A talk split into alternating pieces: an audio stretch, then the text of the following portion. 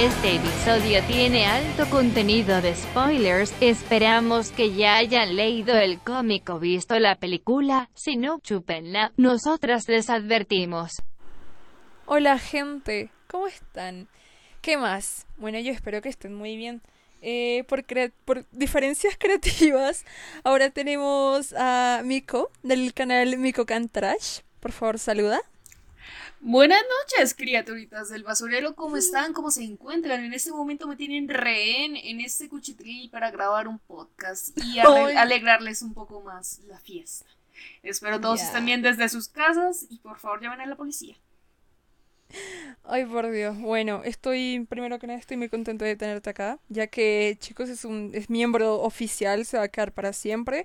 No va a tener salida, oh, no. va a tener escapatoria, no va a tener oh, nada, Ni, siquiera reconocimiento monetario.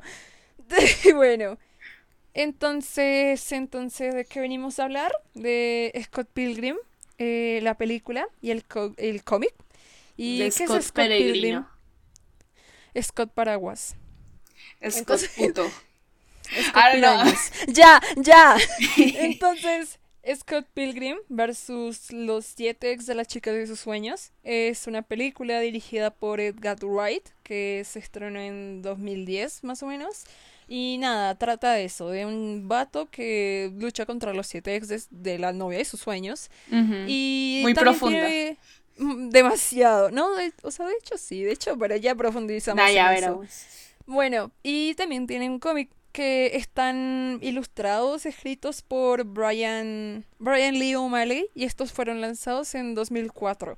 Actualmente los pueden leer de forma gratuita online, a color o a blanco y negro, ustedes prefieren. También tiene un videojuego, pero no vamos a hablar de eso porque ni lo tenemos ni sabemos cómo conseguirlo y no Entonces, si no trajimos profesionales, acá jugamos puro Candy Crush.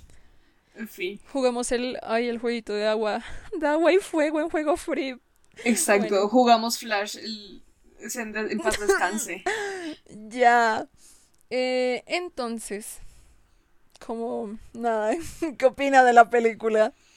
Bueno, para serles sinceros, usted yo no he leído casi los cómics porque soy una mediocre, pero eh, la película sí me la vi.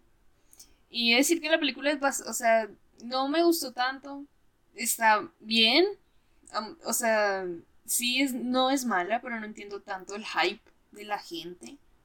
Pero no es mala, o sea, no es mala. O sea, puedo llegar a comprenderlo, pero tampoco me hypeó tanto como mucha gente que de pronto sí vivieron el hype del momento de no, salió la película, del cómic que estoy leyendo. Supongo que fue como una versión, una reacción positiva a lo que pudo haber pasado con la película de Dead Note. ¿No hago entender? sí, sí. O sea, yo realmente creo que la película, antes de que saliera, pero no, no me enteré, joda, joda, joda. Ya después, es que igual cuando la película salió no tuvo realmente tanto reconocimiento. Y hasta donde yo tengo entendido fue ya después que la gente la empezó a valorar más y más y más. Hasta cierto punto, punto perdón, donde ya la tenían como en un pedestal y toda esta cuestión. Sí, exacto. Bueno, digamos, yo personalmente la película visualmente a mí me parece preciosa, es algo que le merito demasiado. Me encantan las transiciones, las transiciones, me encantan cómo se presentan los onomatopeyas y en general, o sea, por esa parte técnica me parece muy bonita. Eh, pero digamos, la película es así, está bien, es bastante entretenida, a mí me hace reír un buen y ya, o sea, ya, ya no. Sí, en el aspecto visual no te puedo negar. No te puedo negar que sea una obra bastante resaltable. Y pues precisamente fueron esos aspectos visuales lo que la volvieron de culto, somehow. Mucha gente hoy le mama las patas como se lo hace a Pulp Fiction. Pero. De hecho, hoy no. De hecho, el, el director eh, creo que habló como en privado con Tarantino y tal, y Tarantino le ayudó como a hacer esta parte de la intro, donde salen pues el título, los créditos y tal. Y, y nada, entonces tiene como cierta influencia y sí es bastante similar este al efecto Pulp Fiction, por decirlo así. Sí, exactamente. Entonces, pues, o sea, las similitudes están ahí. Y pues se entiende por qué se haya vuelto de culto. Y pues después de la contracultura que causó esta película, es bastante amplia, así que, o sea, sí es recalcable, pero en lo personal no fui tan fan, o sea, está bien, me gusta mucho todo el, todo el aspecto visual y así. Sí, está linda. Está linda y entretenida. Fin.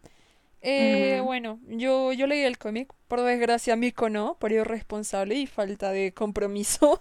Entonces voy a hablar del, del cómic. Solo ahí brevemente. Nada, está lindo, ya, chao.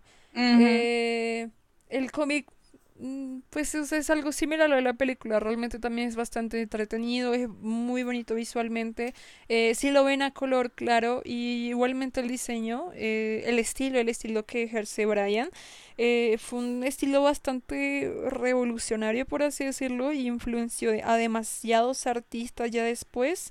Y es realmente bastante característico, es muy simple, muy desordenado, pero realmente es muy agradable a la vista por cómo está dibujado.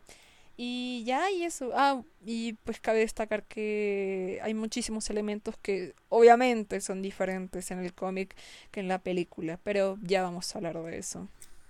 Algo que puedo hacer una acotación, porque pues sí, puede que no haya leído el cómic, parcialmente estoy informada de lo que es.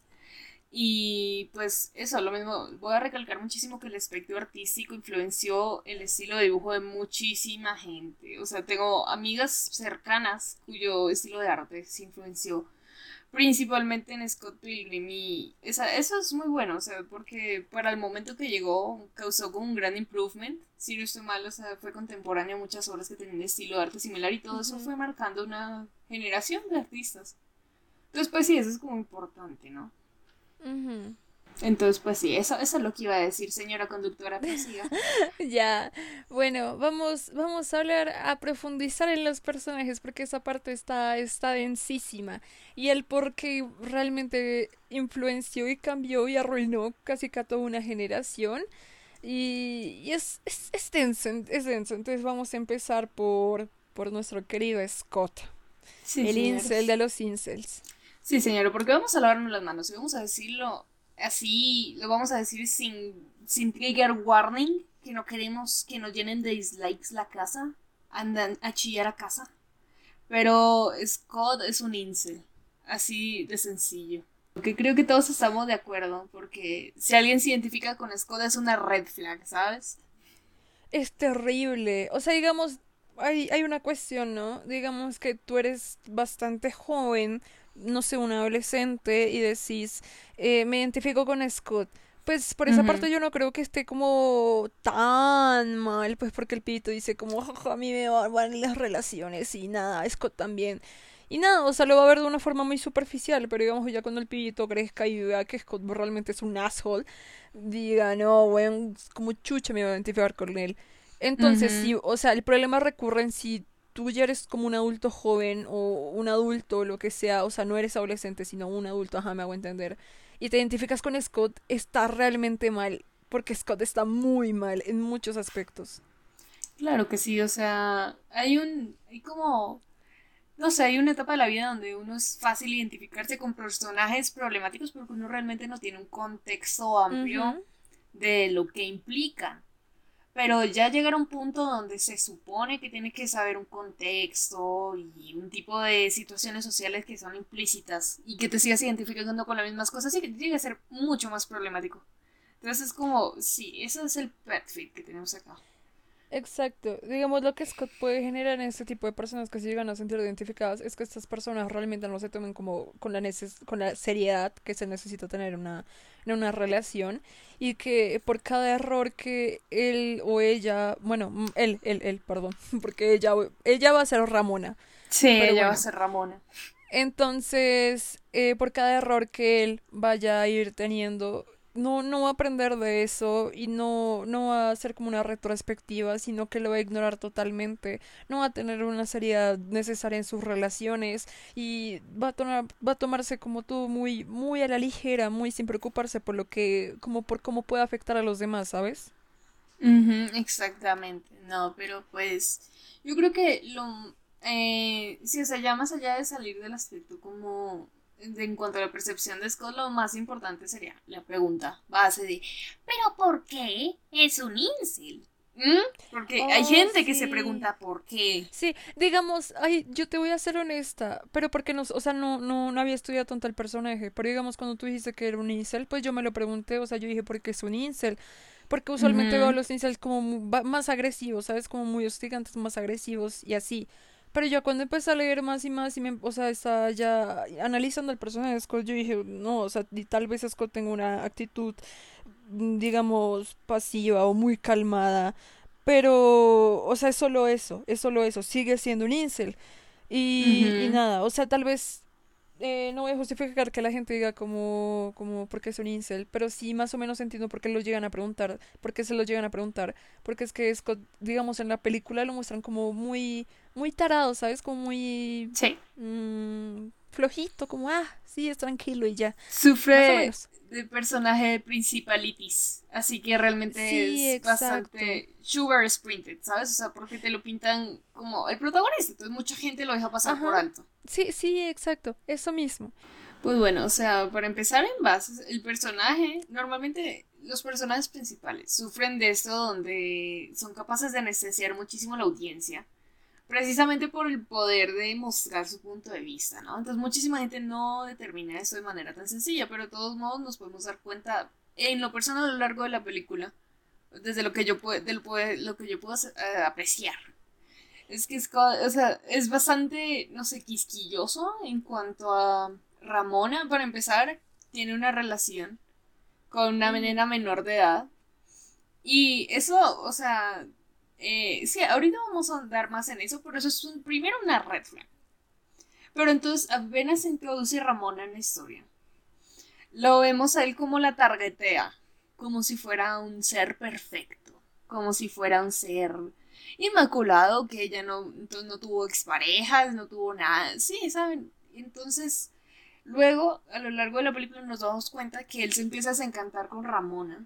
Pero en cuanto a lo del incel, o sea, para ser más específicos, lo del incel vendría a actuar cuando él comienza a quejarse con ella que cómo osa tener tantas parejas y a cómo menospreciarla. Y eso es como bastante discurso de incel, ¿sabes?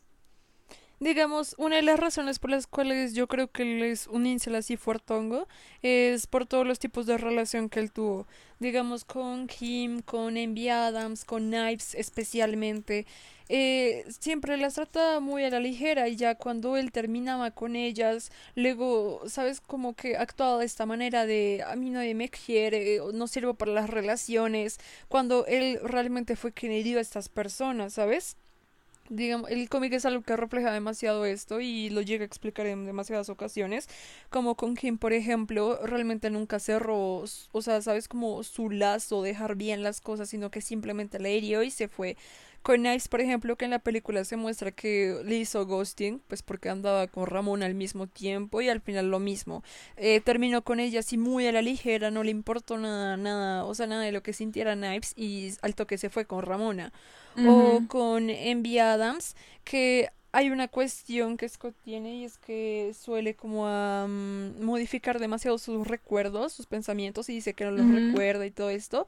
Y digamos, él, él, le decía como a Envy, yo no recuerdo realmente lo que fue lo que pasó, tú me rompiste el corazón y él estaba resentido con ella, muy resentido de hecho. Y Envy le dice, esto ya pasa en el cómic, Envy le dice, realmente no recuerdas y ella le explica y realmente fue Scott quien, quien le rompió el corazón a ella, quien le hirió a ella y luego así de la nada también se fue muy a la ligera. Ok, para quitarnos eh, cualquier nube de duda, por después cualquier tipo de comentarios de, ay, nos informaron. Y... Entonces, eh, vamos a ahondar directamente en qué es un incel.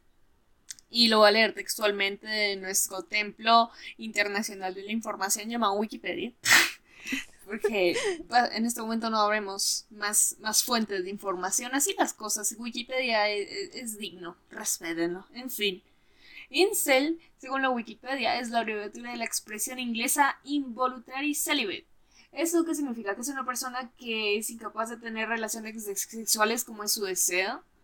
Pero, o sea, involuntary celibate se refiere a que es una persona que quiere coger, pero su inhabilidad social se lo impide. Y me dirán, pero entonces, ¿por qué dices que es un incel si él técnicamente coge con cualquiera de las nenas del cómic, básicamente? Em, realmente no es tanto por esa condición de involuntario celibate, sino es por en general todo su comportamiento y su raciocinio, porque, porque aquí también dice, los que se identifican como incel son en su gran mayoría hombres que pueden usar un discurso algo de misógino, así, ¿saben?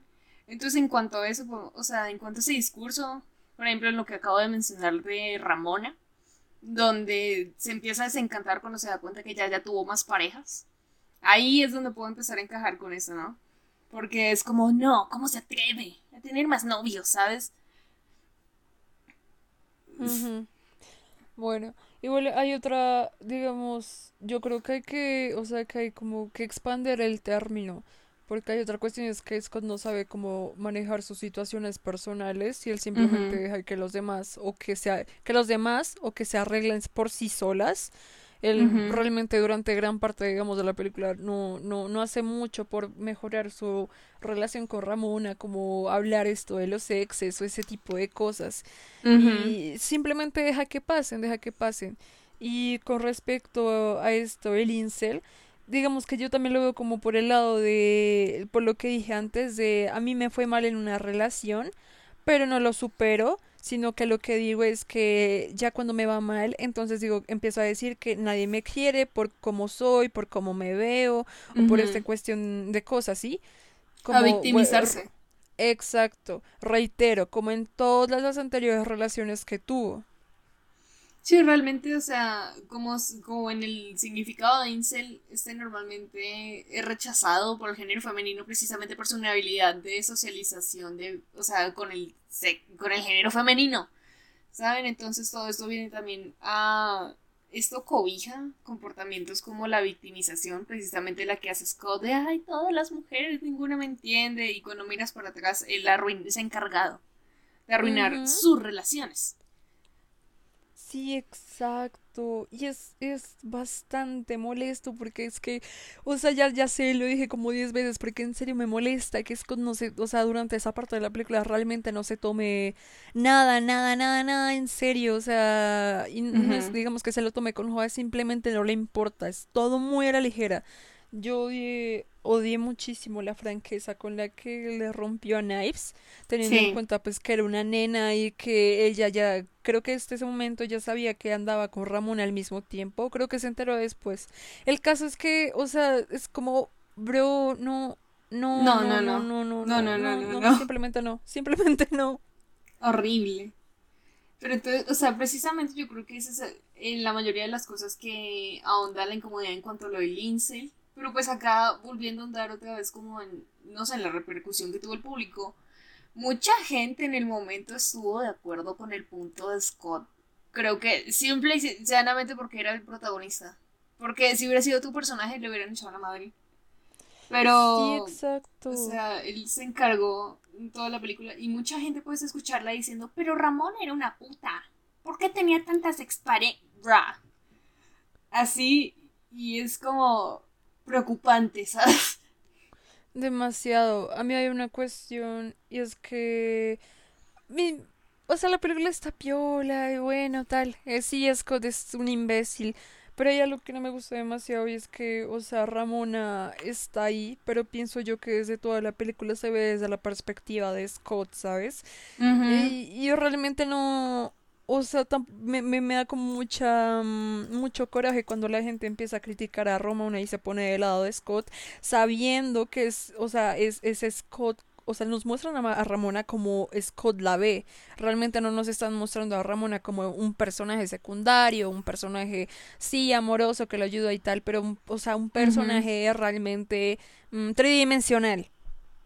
Exacto, no, bueno, y cuando comenzamos a hablar de Ramona, si queremos, no sé, analizar un poco desde un punto de vista más de desarrollo de personaje, es necesario que comencemos a hablar de por qué Ramona es una Manic Pixie Dream Girl y porque realmente Ramona es el estandarte de toda, ese, toda esa división cinematográfica. Es la queen. Eh, exacto, es la abeja reina de las Manic Pixie Dream Girl. Digamos, yo en la película, en la película sí creo que lo es demasiado. Porque de lo poco que sabemos de ella es que... Mm, es, creo que es neoyorquina, que se mudó pues a Canadá.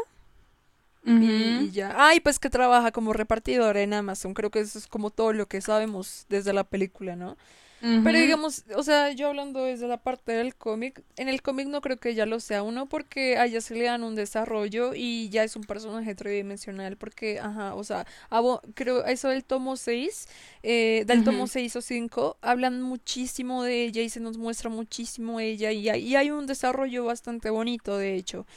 Pero en la película, o sea, se muestra como el, el, arquetipo, el arquetipo de la Maniac Pixie Dream Girl, que es misteriosa y es bonita y y pues está linda y pues vaya quiere ayudar al personaje, pues al protagonista, especialmente masculino. y ya yo no no realmente no veo como ninguna ningún tipo de desarrollo en la película por parte de Ramona, especialmente porque al final se queda con Scott. Y precisamente en cuanto a la película, si queremos asociarla con el cómic, vamos a ser francos. Una vez escuché a alguien que dijo, si no está en la película, no existe.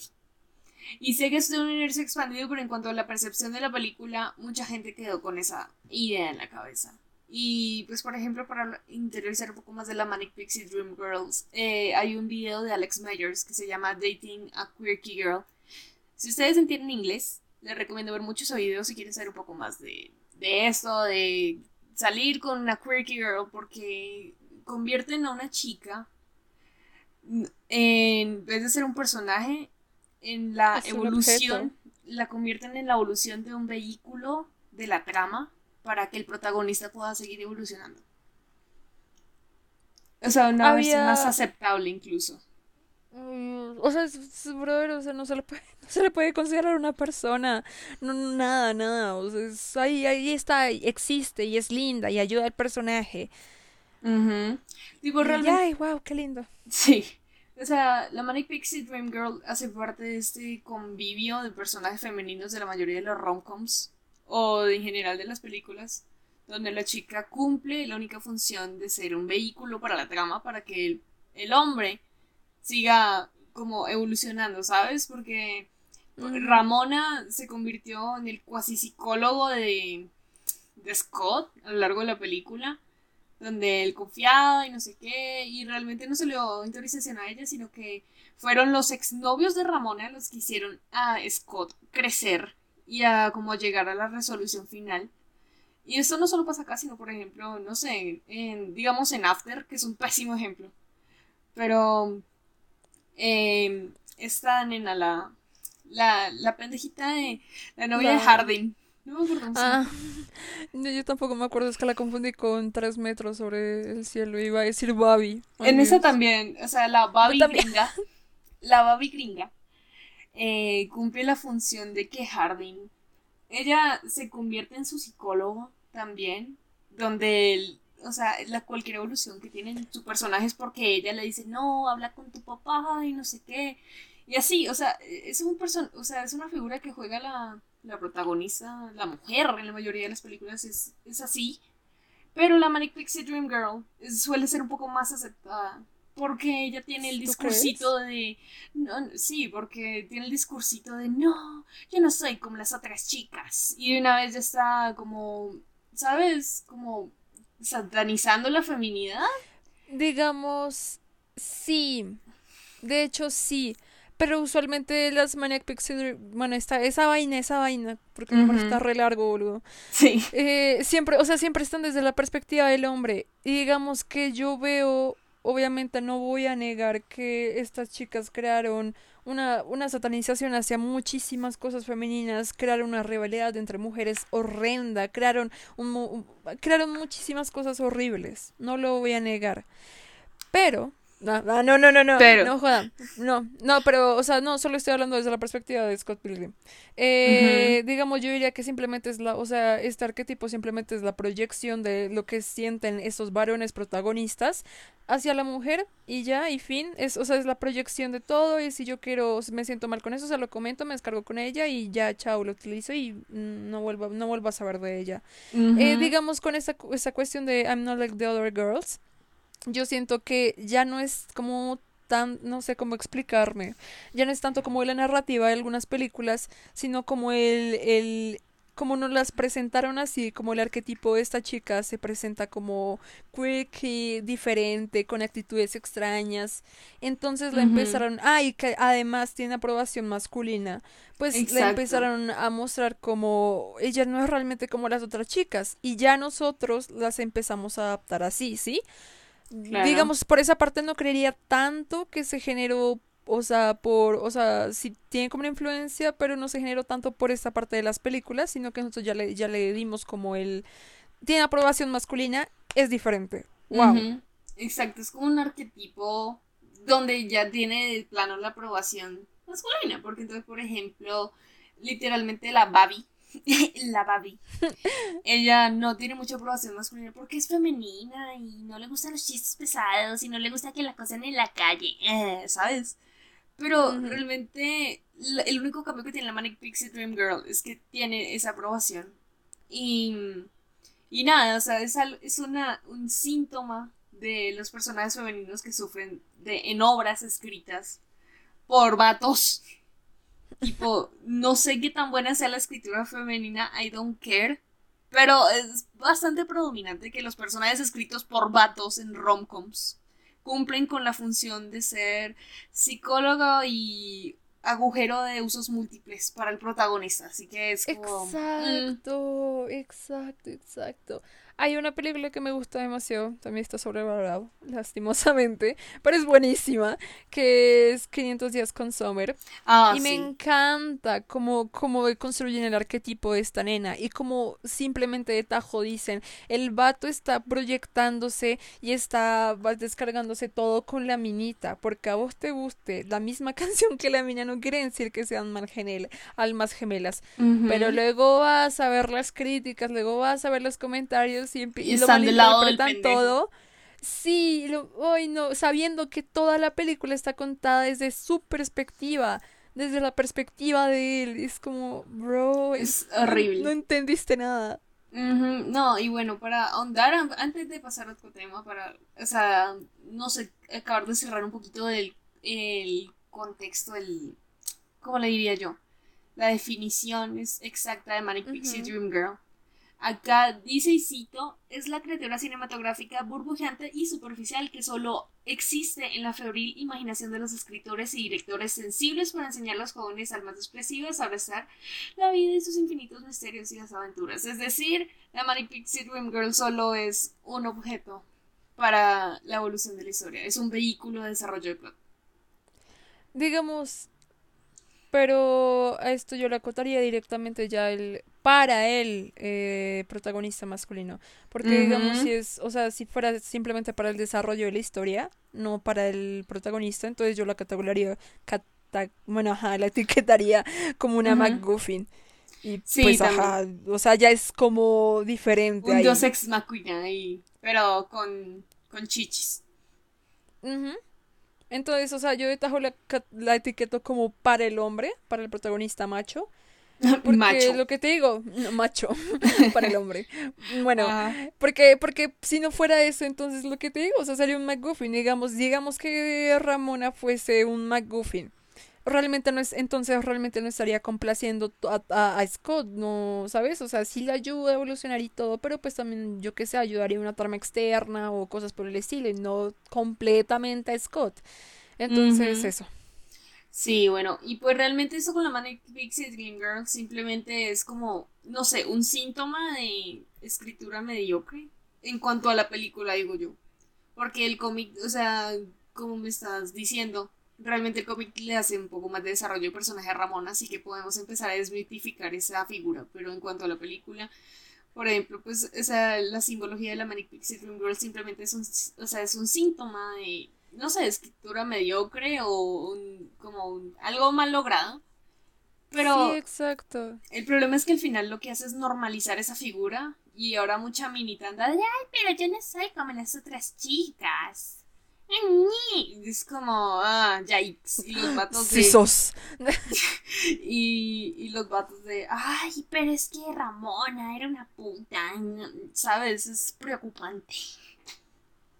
Igual como la, o sea, no solo es como como la, también la pintan en la película, que durante esta escena de la fiesta todo el mundo es como, ella es inalcanzable, yo he escuchado muchos rumores de ella, ella, ella es, ella es feroz, y hay una pibita que le dice, no te juntes con ella, no te metas con ella, y lo regaña cuando está con ella y cosas así. Entonces también como que ella, o sea, por parte de los, estos personajes de la eh, película también la demoniza resto. Sí, horrible. Además, o sea, lo que más choca es que ese arquetipo de la Manic Pixie Dream Girl tiene que tener unos requisitos especiales para ser Manic Pixie Dream Girl. Y es como, ella tiene que ser difícil, pero no tanto. Tipo, tiene que ser alcanzable igual. Tiene que ser... Eh, alcanzable para el protagonista. pero, pero inalcanzable para todo el mundo. Sí, así. Tipo, no le gustan los hombres, pero le gusta este hombre por ser hombre, ¿sabes? Es como... En actitudes, actitudes, no... A Ramona no la veo tanto como una Maniac Pixie Girl.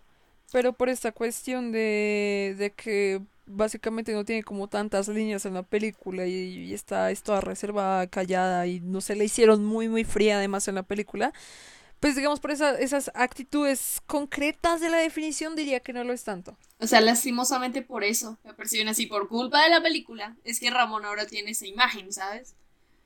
O sea, y, ahora realmente si piensas en una Manic Pixie Dream Girl, o lo primero que buscas en Google es lo que te, va a aparecer Ramona. Entonces eso es el problema con la película, la normalización y que convirtió varias cosas, en, o sea, las estandarizó. Y es problemático así. Y otras cosas. Bastante. Ajá, otras Peligroso incluso. Claro, no. Exacto. Hablando de peligros, de cosas que llegan a normalizar esta película, es hora de que afrontemos el elefante de la habitación. Y es que hablemos de knives. Knives, cuchillos, chau. De apropiación cultural chan. no. no, no, parce, no. Bueno, en fin, es, knives, cuchillitas. Bueno, cuchillos, chao. Es, es que no sé, yo estaba leyendo el cómic y está traducido al español. Lo traducieron también su nombre. Y le dicen cuchillos, chao. Oh, y yo, doloroso. O sea, no sé si lo hicieron a propósito o es una broma interna que no entendí, pero ¿Te das cuenta que el, doblaje es todo lo que está mal también con Scott Pilgrim? Porque en inglés, en inglés el título de la película es Scott vs. the World. Y en español es, te spoilean toda la trama en el título. Sí, sí, yo... Guay, ¿Cuál era? O sea, no, no suena tan mal. Es, Scott Pilgrim versus el mundo. O sea, no, es, no suena tan feo. Luego, Scott Pilgrim versus las siete exnovios mal. no, no, no. Y eso, y eso que yo lo dije mal, ¿no? Porque el título es más largo. Ay, no. Ajá, no. Y digo yo, o sea, spoilea más que los trailers de Illumination con la película de los Minions, ¿sabes? Es pésimo. Pero, en fin, volviendo a Cuchillos, chao. Ah, sí, ah, sí, Cuchillos, chao. Eh, por guay. O sea, todo el mundo, incluso en el cómic, todo el mundo sabe que la flaca tiene 16, 17 años. En la película Scott tiene 22, en el cómic Scott tiene 23. Y todo el mundo, Scott es una menor de edad. ¿Por qué vas a salir? Vas a salir con ¿Cómo ella. vas a salir con la menor? Y no hace nada al respecto. ¿Por qué no hace nada al respecto? Digamos, el único eh, que creo que fue justiciero, I guess, fue, fue Wallace. Pero, pero ni siquiera por la edad, pues era simplemente porque era como, venga, parce, o sea, usted está saliendo con Ramón y, con Knives, Como es ser tan perro, lo voy a cascar. Sí, por eso, por eso Wallace es superior. ¿Sabes? Wallace, lo amo. Pero, pero bueno, o sea, pero tampoco era como, o sea, Wallace tampoco le dijo como, che, es una boludita, es un feto, ¿por qué está saliendo con alguien que todavía no ha nacido? No entiendo. Pero bueno. Tipo, otra cualidad para agregar a la lista de problemas de Scott Pilgrim es un groomer. ¡Wow! Oh my god. ¡Qué bien! Igual, ay no. Aparte, ay, qué horror. Scott, Scott. o sea, todo lo que hizo a Knives, o sea, le afectó tanto psicológicamente. Para empezar, no, tú no, o sea, o sea, vamos a hacer una acknowledge Tacho, de que es el groom. Tacho. Dale, dale. Es que hay que recordar que antes de estar con Knives, él lo rompió con eh, Envy Adams. Y oh. quedó mal, o sea, quedó mal. Y hay que tener en cuenta que solo estuvo con Knives para, como para olvidarse de eso, como, ah, voy a estar con un ratito con ella. Pues el desparche, el desparche, estuvo con ella por desparche ya. Sí, pero, o sea, te das cuenta, la, Scott es el problema, Dios. Y, y luego la gente, pero ¿por qué Envy llegó tan enojada? Well, no shit, Sherlock. No sé, no lo sé, tal vez porque no le terminó la relación. Tan mierda, Scott. Pero. Y la. Ay, pobrecita Knives. Sí, realmente es como. Eh, o sea, tras de que. Tras de que es grooming, es perro, es responsable. Hizo ghosting. Hizo ghosting, Dios. Entonces es como. Sí, súper problemático. Entonces, pues para empezar a ahondar un poco más el problema con knives, con cuchillos, chao. Vamos. En el. Bueno, cuchillos, chao. Yo es que no puedo. Continúa. Lo primero que vamos a hacer es como hacer un reconocimiento de qué es el grooming, porque no voy a cansarme de explicar esto las suficientes veces. O sea, porque más de ser solo un, como un, o sea, ¿saben? Como alguien que acaba de salir del colegio, uno llega a ver el grooming en la vida real, así que es como bastante importante seguir explicándolo. ¿Sabes? Porque mucha gente no sabe qué es. O si lo saben es porque en informática les dijeron, sí, niños, no le reciban la membresía a cualquier persona en el club Penguin. Pero pues... No, Entonces, como... Eh, a en El, en el video que te mostraban en el colegio de, ay, no, esos videos culeados horribles. Horrible los de Diversity. Ay, en fin. ¿Qué? ¿Qué? Nada, nada, no sé, déjame. Volviendo al tema, puta madre. A ver. El grooming o el engaño pederasta, empezamos fuerte. Eh, más con, a ver, un engaño pederasta más conocido por el anglicismo grooming Em, es una serie de conductas y acciones empleadas por un adulto con el objetivo deliberado de ganarse la amistad de un menor de edad, creando una conexión emocional con el mismo y para, o sea, para apoderados sexualmente que, de él. O sea, paulatinamente empezar a crear una relación de confianza, empezar a llamarse novios y así tomar como ventaja de ese menor. Y bueno, sí, o sea, es más problemático aún porque Scott ni siquiera lo hacía muy en serio, sino lo decía de, ay, pero estoy con ella porque estoy aburrido. ¿Qué clase de ser humano hace grooming por aburrimiento? Perdón. Es que... es que hay muchísimas cosas que están mal porque... Ah, su, o sea, digamos, y en el cómic también es, es, o sea, en el cómic de hecho no hay mucha diferencia, o sea, si al final nos, cuentan de que, bueno, Napes creció y Maduro dijo, ya, stop, o sea, hiciste mal y nada, o sea, ahora ni se reconcilian piola.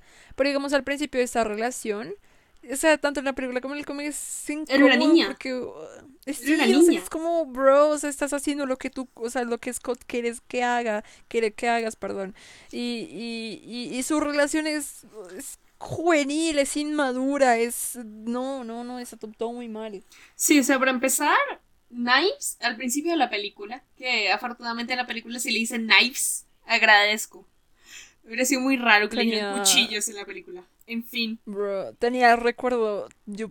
Eso te iba a preguntar porque tenía recuerdo de que en la película sí le decían cuchillos. No, yo me acuerdo que sí le decían knives. En fin, en la película ella comienza literal como una nena de colegio que pudo fácil haber sido compañera mía. Porque era encima como de colegio católico. Y entonces ella era. Literalmente entró escuchando. Iba en el último año. Ajá, ah. entró escuchando la música de nuestro Señor Salvador Jesucristo y salió escuchando Nirvana, ¿saben? No. Al principio de la película, literal, ella estaba de. My Chemical Romance. Ajá. salió E-Girl, en fin. Literal, ah, salió E-Girl, se pintó el pelo la mitad más adelante. Sí, pero, pero. Ay, pero fue por Ramona. Pero. Está, pobrecita, es que estaba mal. Ya vamos para allá. sabía horrible todo. E-, ella al principio. O sea. Dice y cito, ella al principio de la película dice y cito, no, no sabía que era la buena música hasta que conocí a Scott. Girl. y, aparte de eso, aparte dice, no sabía que era la buena música hasta hace un mes. Hace un mes. es esencialmente una niña. Es una niña. Y pues para empezar ahí ella, más que no sé, ver de manera tan romántica a Scott, siento que la ve como una figura a seguir, como daddy issues evidentes, ¿sabes? Sí, Y eso como- iba a decir. confía mucho en él. Y eso es lo que pasa mucho con una víctima de grooming que empieza a, a como a recostarse mucho en, en su groomer. Porque ven que es una persona mayor, intentan ganar su aprobación, impresionarlo, porque es, es el adulto, ¿sabes? Entonces son de no, como cuando el nene, el primito ese, te quita el celular para jugar Angry Birds y te muestra que pasó en nivel 42. Así. Es la same shit. Entonces, como. Sí, o sea, podemos empezar a ver que Knives tiene esa relación de codependencia en cuanto a Scott. Y luego empezamos a ver la tortura psicológica en la que Scott la somete. Después, o sea, en lo que evoluciona la trama, simplemente porque Scott andaba cachondo. So, yikes. Bro. Odio ver esto, o sea, no, yo me sentí, me sen- sentí feo, sentí feo porque ella cuando Scott, ay, es que fue re horrible, fue re frío. Cuando empezó a ver eso. ujú, eh, empezó, pues obviamente estaba culpando a Ramón y no se daba cuenta que el problema pues era Scott, bro. Y nada, y ya cuando trata de ser igual a ella, se pinturó el pelo, se empezaba a vestir como ella, etcétera, etcétera. Y ya cuando se enteró que Scott pues fue quien le engañó, que eso fue, o sea, se enteró como al final de la película y también arreglaron eso como al toque, rápido, que eso también como que no cuadra realmente. Estuvo feo, la verdad. O sea, mira, yo he visto, vi un video de ese señor que se llama La vida según Richie. No soy muy fan de él, pero pues tiene un par de puntos que, que, que uno puede fichar. En un video que hizo acerca de la infidelidad, y literalmente, según un estudio, se cataloga la infidelidad como un tipo de tortura que deja secuelas tales como las de una guerra. O sea, gente con el nivel de estrés y el PTSD de una persona que Ujú. pudo fácil haber salido de Vietnam. Así que imagina someter eso a un menor de edad que o sea, está tan guardado por tanto tiempo. Y adicionalmente eso, o sea, más allá de que es- Knives empezó a sufrir, ella empezó a intentar parecerse a Ramona precisamente para volver a ganar la atención de su groomer. Incluso trató de ponerlo celoso, saliendo con el joven Neil. Exacto. Y, y todo esto a la hora del día que lo que causó, o sea, que le quedaran traumas a ella, demostrar lo tanto que ella idolizaba a Scott y adicionalmente como romantizar esta rivalidad entre mujeres. Porque mucha gente salió de wow, qué sexy, Knives peleando contra Ramona. Entonces como... Oh. mm, Sí, parce, y no sé, hay algo que me molesta demasiado y es que si tratan de ver esa pelea como, como merecida, como, como si realmente debía pasar o algo, de- debiese Sí. pasar, es como, ah, no sé, no sé, stop. Es horrible, es como la glorificación entre la rivalidad de mujeres y es como súper problemático, mucho más cuando estamos hablando de, o sea, del pedazo de mierda que se tuvo que llevar Knives. Porque además es menor. Entonces, O sea, como- va, sí. Brother se va a llevar una idea terrible, en serio, y ya cuando en su siguiente relación le pase lo mismo, pues va a demonizar a la chica, bro, y le va a echar básicamente la culpa a ella. Y precisamente algo que es mucho más problemático de lo que, o sea, incluso la gente del cómic lo habla más que los mismos fans, es el hecho de que Scott es medio pedófilo. Brother, Y... dime. No, no, dale. Ah, vaya. sí, y nadie, nadie habla de eso. O sea, vos, vos ves, mira- miras, miras, perdón, no sé hablar, eh, vos lees críticas o comentarios o lo que sea de la película y te juro te dicen mil cosas, mil cosas, pero nada, Excepto nada eso. en relación a, a, a Scott y cuchillos. No te van a decir nada, no te van a decir por qué Scott salía con una menor de edad, no te van a decir por qué, por qué nadie- ninguno de los personajes hizo algo para decirle a Knives, che, o se está saliendo con un groomer, no. No, no Sí, vas a ver no, nada no, al no. respecto, nadie habla de eso. Tipo, y es que aún así siguen glorificando muchísimo a Scott. y, o sea, muchimi- muchísima gente se sigue identificando con Scott. Y es como, en, en caso de, de Knives, digo, o sea, porque hay que glorificar un personaje que literalmente lo único que hizo fue eh, grumearla en la puerta de su colegio católico, donde ella estaba escuchando la alabanza del Señor, ¿sabes? Es- Es- Bro. Este es tu ídolo, este es tu ídolo. Es como... Ay, o sea, y, bueno, vos lo decís así en joda como este es tu ídolo, funado. O sea, sí, ajá, se dice en joda, pero es que realmente muchísima gente eh, de forma no irónica se identifica con Scott. Y, es preocupante. Es muy preocupante. Porque, como, ¿por qué o qué te vas a reflejar una persona tan despreciable? Ah, sí. Súper problemático. Pero entonces, mira, o sea, aquí es cuando, o sea, tú y yo tenemos la capacidad mental de decir, no, eh, es es re problemático, ¿no? O sea, que la gente que va a ver la película no tiene la misma capacidad mental de decir, es re problemático, ¿quién lo va a idolatar? Eh, uno, o sea, alguien con dos deditos de frente diría esto, pero al parecer no, porque mucha gente que vio esa película dijo, ay, soy súper yo, amigo. O sea, entonces es muy problemático y aquí es cuando debemos comenzar a hablar de por qué no hay que reflejarse en Scott. Y mira, o sea, realmente con la proyección de, de Scott, que sufre de personaje principalitis, pasa muy seguido que, o sea, se pasan por debajo personajes muy problemáticos, cuyo objetivo es mostrar que son problemáticos, y mucha gente acaba como identificándose con ellos.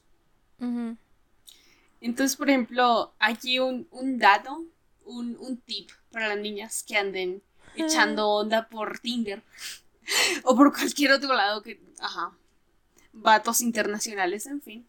Si, si él les llega a decir que se identifica con alguno de los siguientes personajes, les pedimos desde la que las redes zorras de manera personal que huyan, que se escondan y escapen. ¿Algún, algún, algún personaje para aportar credibilidad host?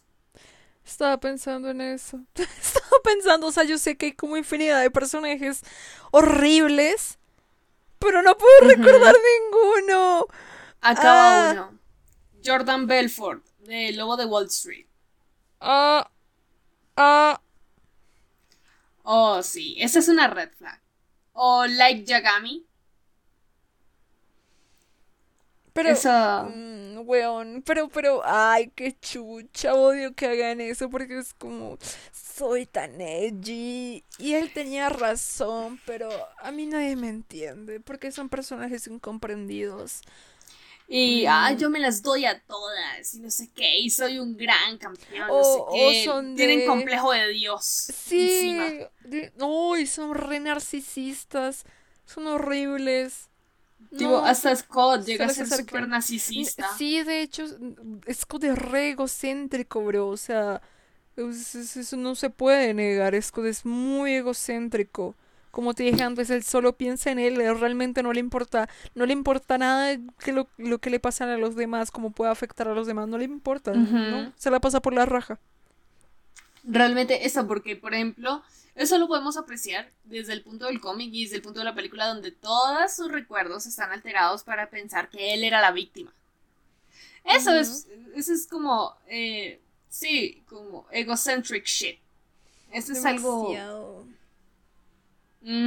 muy narcisista. Entonces eso es peligroso. Porque mira, si el vato te llega a decir, yo me identifico con Scott, huye porque te va a poner el cuerno con siete viejas. Y te va a decir, ay, pero es que tú no me dijiste que me querías y me... No. Men are trash. Throw it all away. No, no. Me van a funar por ese comentario. ya no eres parte del podcast. No, ya. Al fin me van a liberar. Esto fue que las redes zorras con solo dos episodios. Adiós. Y cayó, colapsó. Ya, bueno, estuvo bueno, ¿no? Pero bueno, sí, retomando al por qué no hay que reflejarse en esto. A ver, ¿te gustaría ah, comenzar? Sí, obvio, obvio que sí. Eh, primero que todo porque Scott tiene mm, incapacidad de mantener relaciones serias. Él no mantiene ningún... No, no, no, joda, joda, joda él tiene una incapacidad de, de, tomarse las cosas en serio. Ahora sí, replanteé mi comentario. Eh, y si tú te reflejas en Scott, ay. Mm. Sí, sí. No, no, no. O sea, que no se toman las cosas en serio a menos de que lo involucren a él directamente. Porque Knives pasó por un episodio depresivo de horrible. O sea, por un mental breakdown. Y él no le pareció serio, fue, ay, pero Knives, ¿qué pasa? Yo, yo iba a romper con ella mañana. Exacto. no, inclusive, inclusive, de hecho, cuando están en esta de las peleas de las bandas, bueno, el caso es que estaban reunidos, eh, no sé, me acuerdo que le dijo a Scott, dijo, oye, Knives, o sea, ¿cómo está Cuchillos? ¿Qué onda? Y él, y él literalmente miró a Cuchillos y dijo, ay, está perfecta, mírala. Y Knives estaba tirando como, qué rabia, espuma por la boca y ¿Cómo va a estar flaco? Tiene una reacción epiléptica y él estará bien. No quiero ver a Scott siendo padre. Exacto. Otra cosa es que si te reflejas en Scott, no vas a tener como el la responsabilidad de asumir tus errores, de crecer con tus errores, de aceptarte, sino que nada, pasas derecho, pasas derecho y, y le vas cagando la vida a todo el mundo. Exacto, y no te das cuenta. Es que mucha gente aún no, de verdad no se da cuenta, y eso es muy peligroso. O sea, la normalización de personajes es peligrosa. O al menos la normalización sin ningún tipo de criterio de análisis básico. Porque la normalización de personajes así sin ningún tipo de criterio es bastante peligrosa porque a la hora la verdad mucha gente ahí va escalando, entonces empezamos en Scott, seguimos por Jordan Belfort y sus similares y vamos subiendo a Lake Yagami y acabamos en el Joker, ¿sabes? Es como... no. Ay, Dios. Qué asco. No digan, no se identifiquen con Esco. Ni, ni con... Identifíquense con Wallace.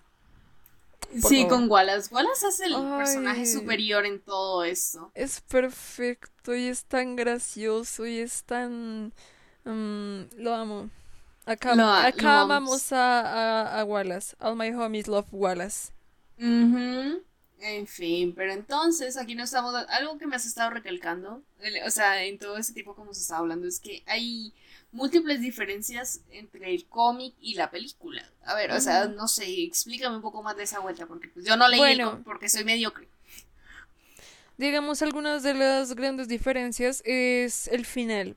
El final porque, digamos, en la película Scott pues consigue el poder del amor propio y la película te deja como en claro, de una manera muy rara, que nada, pues ya resolvió sus problemas, sus errores y aprendió a quererse.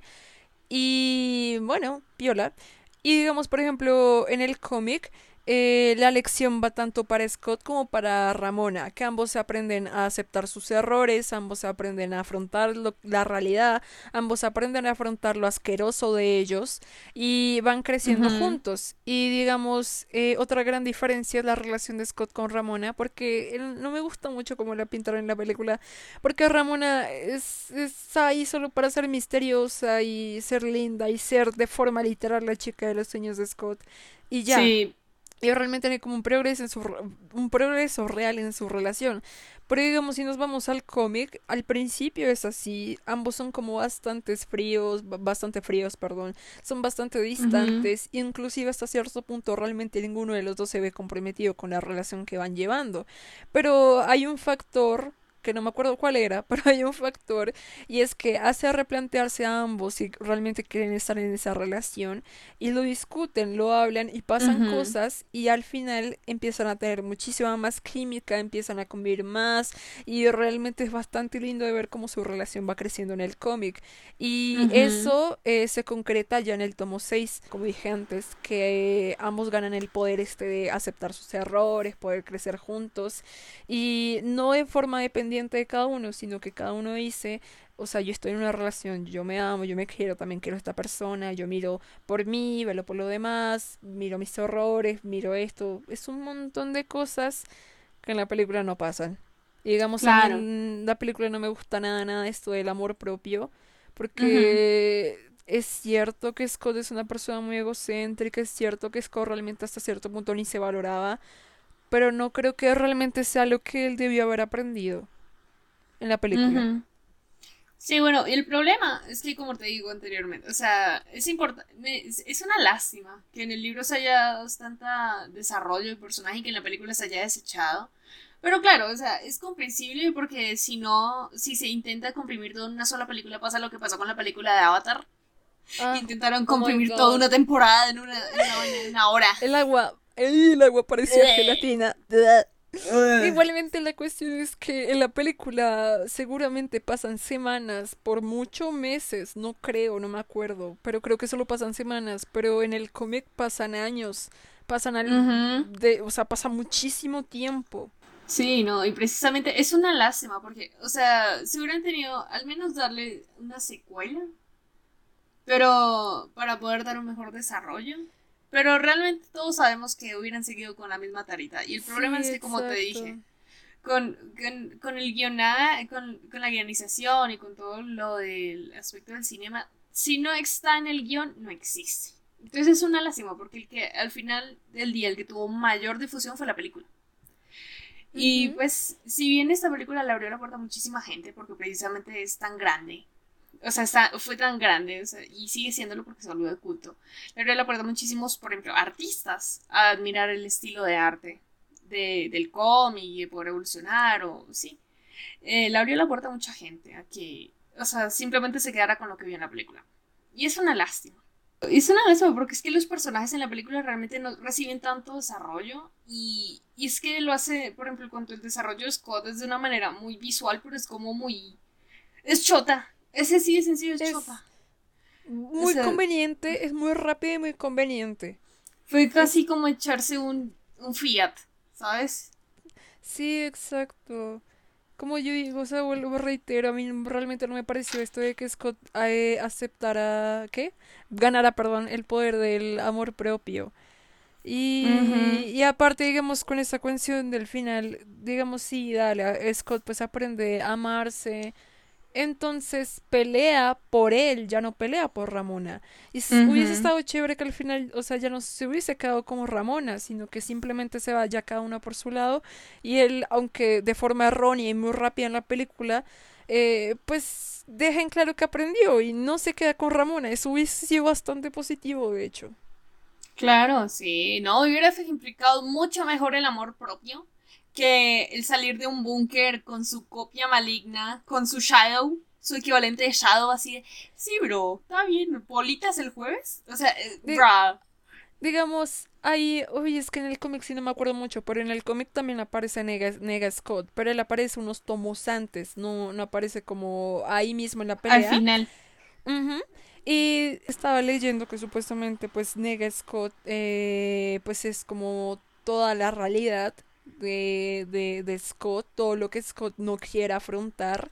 Y que al final, pues, como nega Scott y Scott salen hablando así súper befos, re amiguis, pues, que, o sea, supuestamente era como que quería decir que Scott ya aprendió como a, amar cada una de sus partes, a afrontar cada una de sus partes, y por eso no iba a luchar con ellas. Pero en el cómic esto tiene un giro bastante diferente. No me acuerdo realmente, pero mm, nega Scott Tacho, trato de acordarme. Mm. Mm. Mm. Uy, es que no me acuerdo, pero yo sé que en el, en el cómic tiene un giro diferente. Es todo. Pero, o sea, sí es una lástima ver, o sea, como el desarrollo en el cómic y el desarrollo de los personajes pudo haber sido mucho más amplio, incluso expresado de una mejor manera que en la película.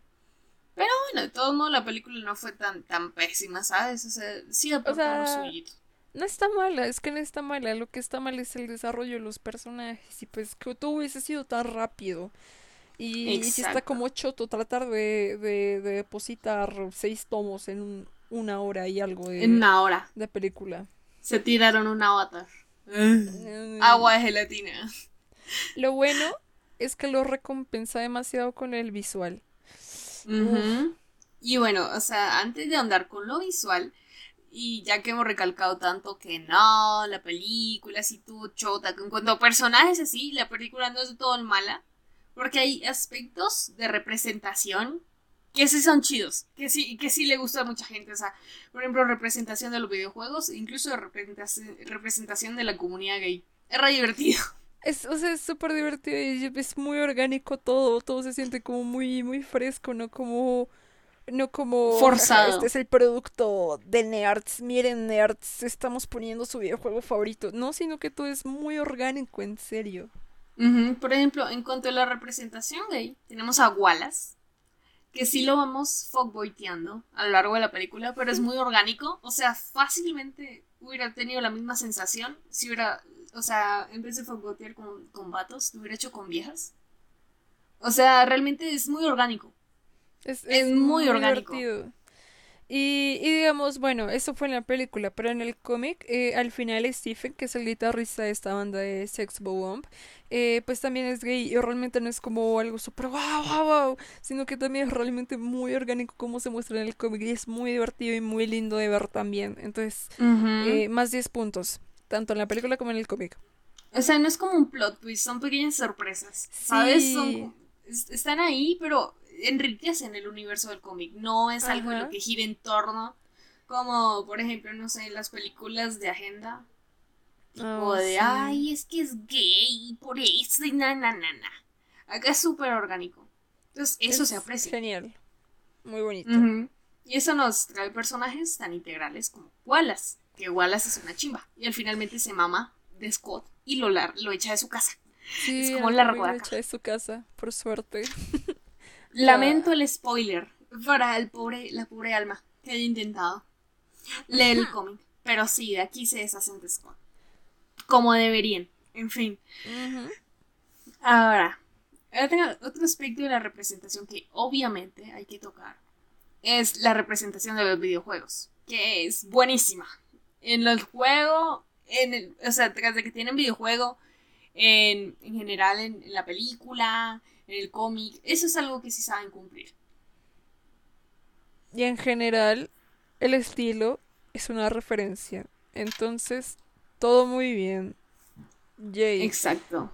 Sí, porque, o sea, se hacen lo que he visto de la mayoría de los críticos, incluso, de mm, Héctor Portillo de Caja de Películas, que él habla también de esa película en un punto y dice que es como de sus películas favoritas, eh, que le encanta muchísimo el aspecto donde, donde representan adecuadamente la cultura de los videojuegos, en cuanto, o sea, es más visual, incluso si sabes es lo que Big Bang Theory no puede ser. lo dije. ¿Sabes cuál creo que es el problema de Big Bang Theory? Que lo pone ahí tan concreto, tan literal, tan... Ay, tan... Miren, miren, lo hacemos. Sí, tú... Miren, acá, acá, acá, acá, sí, acá, lo pusimos. ¿Lo vieron? Bueno. Pero digamos en Scott Pilgrim, o sea, funciona con todos los personajes, funciona con todo el ambiente. Digamos, es cuando parte mata, del universo. Ajá, cuando mata a los sexes, a, los, cuando mata a los sexes, que, que dejan moneditas al estilo de Sonic. Nadie dice como porque chucha un ex deja monedas, guay. No parece Penny. Es re normal, o sea, es como ah, no, me encanta, es que me encanta. O sea, es que enriquece el universo. No tiene que aparecer tu bimbo. O sea, no tengo nada en contra de las bimbos, pero las bimbos escritas por vatos sí. El punto es que no aparece tu bimbo de rayas, Scott. Pero, ¿por qué hay monedas? ¿Sabes? Es como. Exacto. Aquí es más integral. Es como. Y es una representación bastante buena. Y yo me atrevo a decir que incluso en el cine es de las mejores representaciones de videojuegos que existen actualmente. Y estoy totalmente de acuerdo. Creo que esa parte no es tan extensa. No, pero de todos modos vale la pena recalcarlo porque entonces luego tenemos como cagadas de lo que pudo haber sido la película de Sonic o lo que fue la película de... Yo nunca la vi, o sea... ¿Cuál era el de peleas? Dime. El de... Eh... Un videojuego de peleas. Voy a sonar re mal. Mucha gente me va a putear de, ay, ¿cómo no sabías qué juego era? Mortal Kombat. Ah, uh, ah. En Mortal Kombat esa película fue pésima. O sea, esa sí sé que fue terrible. Otra que a mí no me gusta, por ejemplo, es, es Pixeles. Pixeles. ya, Ajá. odio esa película. Pero digamos, Sonic, yo no la vi. ¿Sabes por qué? Porque El, mes durante... El estreno. Ajá. El mes que estaba en estreno, ya. Eh, inició la cuarentena. Y en teoría, yo te iba a invitar a ver Sonic. No. En marzo. ¿Y sabes cuándo inició la cuarentena? En marzo. En marzo. Y no la he visto, no la he visto, no he visto Sonic y yo estaba emocionada. Y no he visto Sonic. Me siento mal es hora, hora de ver Pelis Plus. En fin. tipo, la representación de, de los videojuegos suele ser algo precario. O sea, Pixeles realmente lo hace por el puro mame porque tienes que ver todo el tiempo a Adam Sandler resegándote en la cara.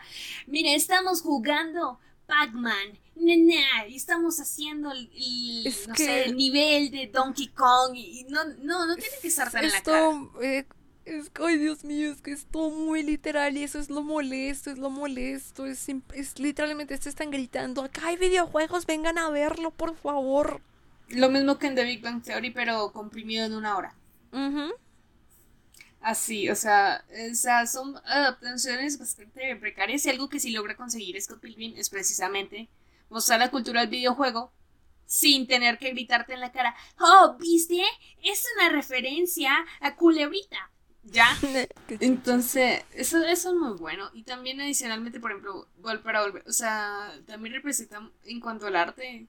Me gusta mucho que es un producto también muy de esa época porque salió en el 2010 y se nota que todo el estilo de arte está como, como con toda la línea y con todo así. Por ejemplo, es muy reminiscente a, no sé, a Cartoon Network en el 2010 es, así es, es como un estilo de arte muy bonito y así. Entonces Scott Pilgrim en el aspecto artístico, en la representación de los videojuegos, de ciertas comunidades, es bastante buena película. Sí, entonces tiene puntos buenos. Y también en, su cómic también, eso es importantísimo resaltar eso. El cómic, es que el cómic es algo que amerito demasiado, demasiado, demasiado, porque es como la película, pero... Mejor. Em, obviamente, muchísimo mejor y cubriendo todos esos tropos negativos de los que ya hablamos antes. Y no, y aparte, o sea, es que hablar del estilo de dibujo es como... O sea, en serio no hay palabras, no hay palabras porque es que dirán como no, pero ahorita es como X, sí, porque, porque bueno, es ahorita, pero digamos en esa época era realmente algo totalmente diferente. Revolucionario. ajá, no era como tan común ver estilos de dibujos que fueran como en el fondo tan desordenados, tan sucios, tan esto, pero que al mismo tiempo funcionaran con eh, los elementos principales que se están mostrando y cosas por el estilo. Y además del color, porque ya luego se le dio color y eso es tanto del otro mundo, pero le da cierto toquecito al, a las ilustraciones. Y es muy bonito de ver, en serio. De hecho, lo que he visto en Twitter, que hay gente que publica paneles porque son graciosos ellos. Son divertidísimos ellos. En fin.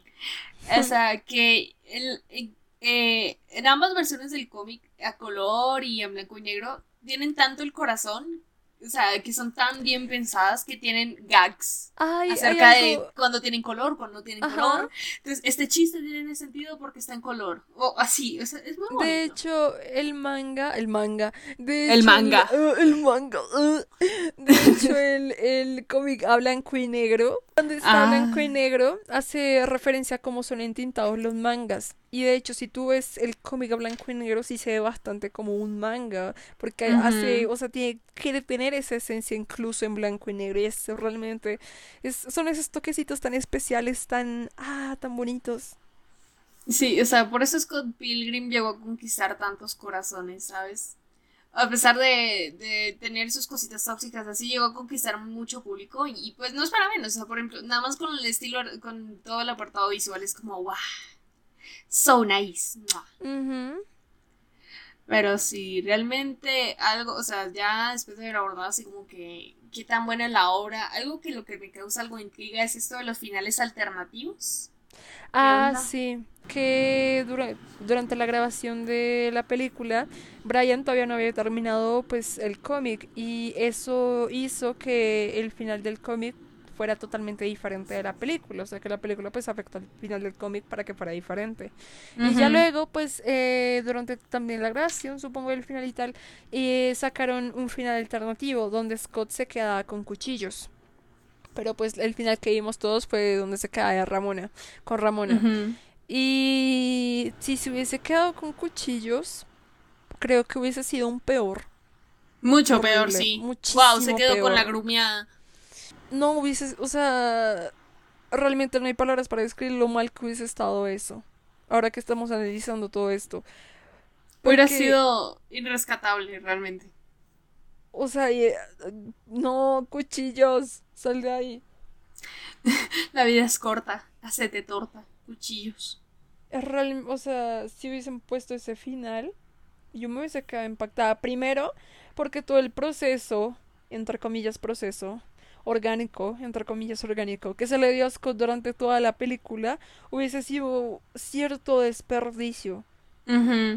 Eh, como para que al final se quedara con cuchillos. Como dije antes, pues hubiese sido mejor que se hubiese quedado solo, solo, solo. solo. chao. Sí, o sea, ni con Ramona, porque entonces realmente hubiera seguido el, círculo tóxico de, no, bueno, o sea, igual consiguió su cometido. Ah, ya. Es como para nada sirve el mensaje de amor propio. Exacto. digo, sabes tú, sabes yo, lo sabes tú, lo sé yo, el mejor final hubiera sido que Knives se hubiera quedado con Ramona. Huyeron a las Bahamas o algo así. Cuando Knives fuera mayor de edad. Cuando Knives fuera mayor de edad, cuando tuviera cartón de bachiller. Pero sí, bueno, hubiese estado mal, o sea, sería interesante de ver. Sería interesante de ver. Pero, el hecho de que hayan hecho un final alternativo donde Scott se quedara con Aves es realmente malo, es muy malo. Hubiera sido pésimo.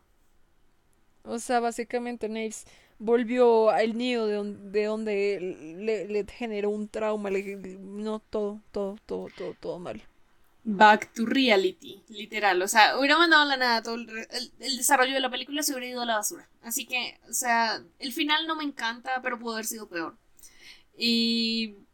Y eso, hermano. O sea, en cuanto al cómic, me alegra que hayan hecho más un hincapié en un, final más abierto. Como un final. No más abierto, sino diferente. Como cómo acabó el cómic. Alerta de spoiler, alerta de spoiler. Hemos estado haciendo spoiler durante todo el episodio. No me vas a venir a decir spoiler ahorita. Al principio del, del, podcast, tú sabes que vas a tener que poner un disclaimer de, spoiler. Voy a poner una mona china hablando ya. Entonces, eh, en el final del cómic, pues también se queda con Ramona, pero la diferencia recae en que Scott ya no, ya no lucha solo, sino que lucha con Ramona. Ramona también lucha y es que, digamos, en la película, nada, Scott se muere, piola. Y, ajá, él gana el poder y lo vence. Y digamos en el cómic, eh, a Ramona también le, o sea, ella también se está como muriendo, no me acuerdo. El caso es que está ahí tirada en el piso. Y él se mete en su mochila, que su mochila es como la representación de la mente para ella. Entonces, eh, Scott se mete en la mente de Ramona a luchar eh, por Gideon, que es este tipo que la venía atormentando. Y ya cuando lo. Y ya, y ya, y lo vence, lo vence y ya luego de eso, eh, Scott habla con Ramona y nada, se dicen algo como acompáñame, vamos a, estar muchísimo mejor. Y hay una puerta que es similar a la puerta que aparece al final de la película y se van los dos juntos. Ok, es mucho más sano. O sea, ya hay una evolución de personaje en ambos, donde Ramona también se ve que ella está buscando, está activamente intentando mejorar sus relaciones afectivas y también con Scott. Eso es mucho más merecido que en la película que fue como súper conveniente de, ah, el final boss, eres tú, ¿sabes? Ah, ya, ya me acordé porque, porque estaba luchando en la mente de Ramona, porque Gideon la estaba controlando. Era por eso. La estaba ah. controlando desde su mente. Entonces, la semilla estaba en su mente. Entonces tenían que, pues, eh, destruir eso desde raíz. Ay, pero sí, o sea, me alegra mucho que en el cómic se haya dado mucho más hincapié. Ahora me quedan más ganas de leerlo en algún punto de mi vida. Tal vez. Deberías. Debería. Pero pues siento que eso sería todo lo que tendríamos que decir de la obra. En general, cómic, película. No hablamos de los videojuegos porque literal acá vivimos jugando Animal Crossing de celular. Así que es como no, ni idea. Ya, hay un juego. Ah, yo me la paso jugando un jueguito de que es para rescatar una piña. Y me encanta, me encanta, lo amo. yo jugaba uno yo que me pasé todos los niveles y me tocaba esperar a que actualizaran niveles, que era como en 8 bits de, un monito corriendo por un templo. No me acuerdo el nombre, no me importa. Uy, me recuerdo a uno. Sí, también hay uno parecido en App Store. En App Store se llama Catbeer. Es un juego de plataformas y también está como de ese estilo de 8 bits. Es precioso. es un, o sea, es un gato. Es un gato con oh alas. Y es, es, es muy dinámico, es muy divertido.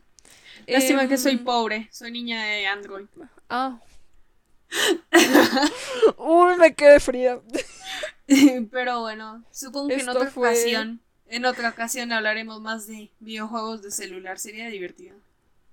Sí, vamos a hablar de eso, vamos a recomendar juegos desde las dos perspectivas, Android y iOS. La de el estrato 5 y la del estrato 3. No, Entonces, Nos van a vetar.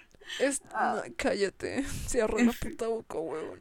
Esto fue Scott Pilgrim versus aquellas redes zorras. Muchas gracias por escucharnos, gente. O vernos. Yo, hay gente que ve los podcasts, o sea, no es joda, yo me distraigo viendo Enfermitos mentales. no, Ok, chao. no. En Oh, fin. por Dios. Bueno, muchas gracias por En escucharnos. En serio, vean la película, vean la obra y escuchen Lean el el soundtrack. cómic. No sean como yo. No hablamos del soundtrack. El soundtrack está piola. Mm, El soundtrack es muy bueno, me gusta mucho Es la, buenísimo. el, el cover de Black Sheep, todavía lo escucho. eh, he- hello again. Again. Friend of a friend. Ay, Bueno, Dios. No, ya, se volvió a karaoke. Algún día Bueno. hacemos una sesión de karaoke. Pero bueno, gracias por escucharnos. Bueno, gente. ya, chao. Despedían respo, ya, adiós. Bye, gente. Me despido. Yo fui Miko. Esta fue eh, Yelén. Gracias por sintonizar esta cosa. Chao.